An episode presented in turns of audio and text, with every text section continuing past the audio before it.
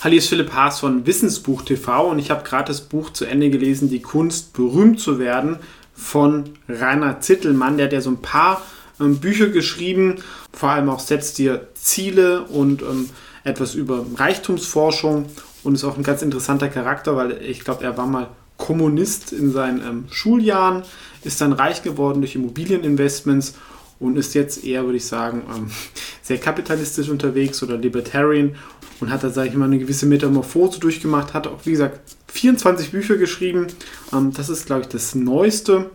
Ähm, ich würde sagen, es ist nicht sein Bestes, ähm, weil, sag ich mal, die Quintessenz nicht so überraschend ist. Ähm, aber er hat von zwölf sehr bekannten Personen, hat er so ein bisschen die, die Kunst der Selbstvermarktung ähm, analysiert, was ganz spannend ist, weil auch wenn man die Personen kennt, da einige Details dabei sind, die man wahrscheinlich noch nicht kennt, sei es irgendwie Muhammad Ali, Albert Einstein, ähm, Kardashian, ähm, Steve Jobs, also aus sehr vielen verschiedenen Bereichen, was es auch ganz kurzweilig zum Lesen macht. Was sind jetzt die drei Sachen, die ich jetzt trotzdem aus dem Buch ähm, mitgenommen habe?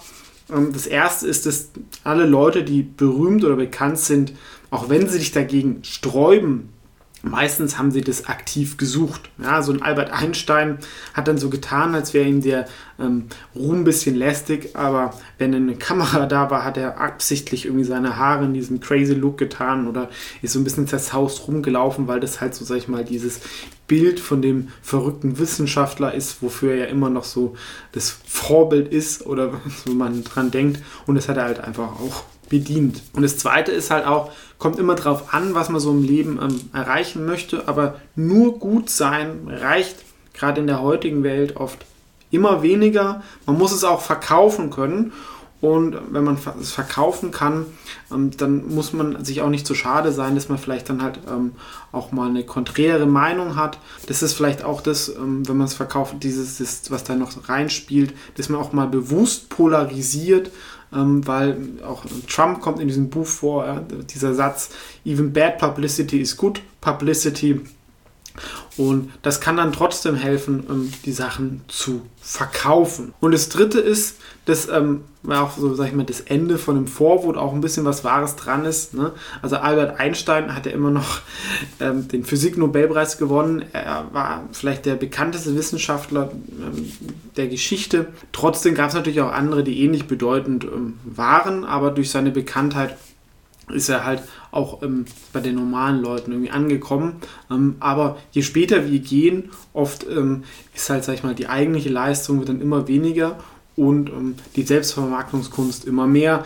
Bestes Beispiel ist halt das Social Media mit den Kardashians, die ja noch nicht mal irgendwie singen oder sonst irgendwas kann, sondern eigentlich nur Selbstvermarktung. Was natürlich trotzdem schwierig ist, das würde ich jetzt gar nicht ähm, kritisieren, das wird ja auch immer dann drüber lächerlich gemacht, aber einfach der Trend, früher waren es halt Leute, die in einem Bereich sehr, sehr gut waren, die sich dann gut vermarktet haben. Inzwischen sind es halt Leute, die sich einfach nur noch selber vermarkten, irgendwie bewusst ein Sexvideo hochladen, damit die Leute drüber reden, etc.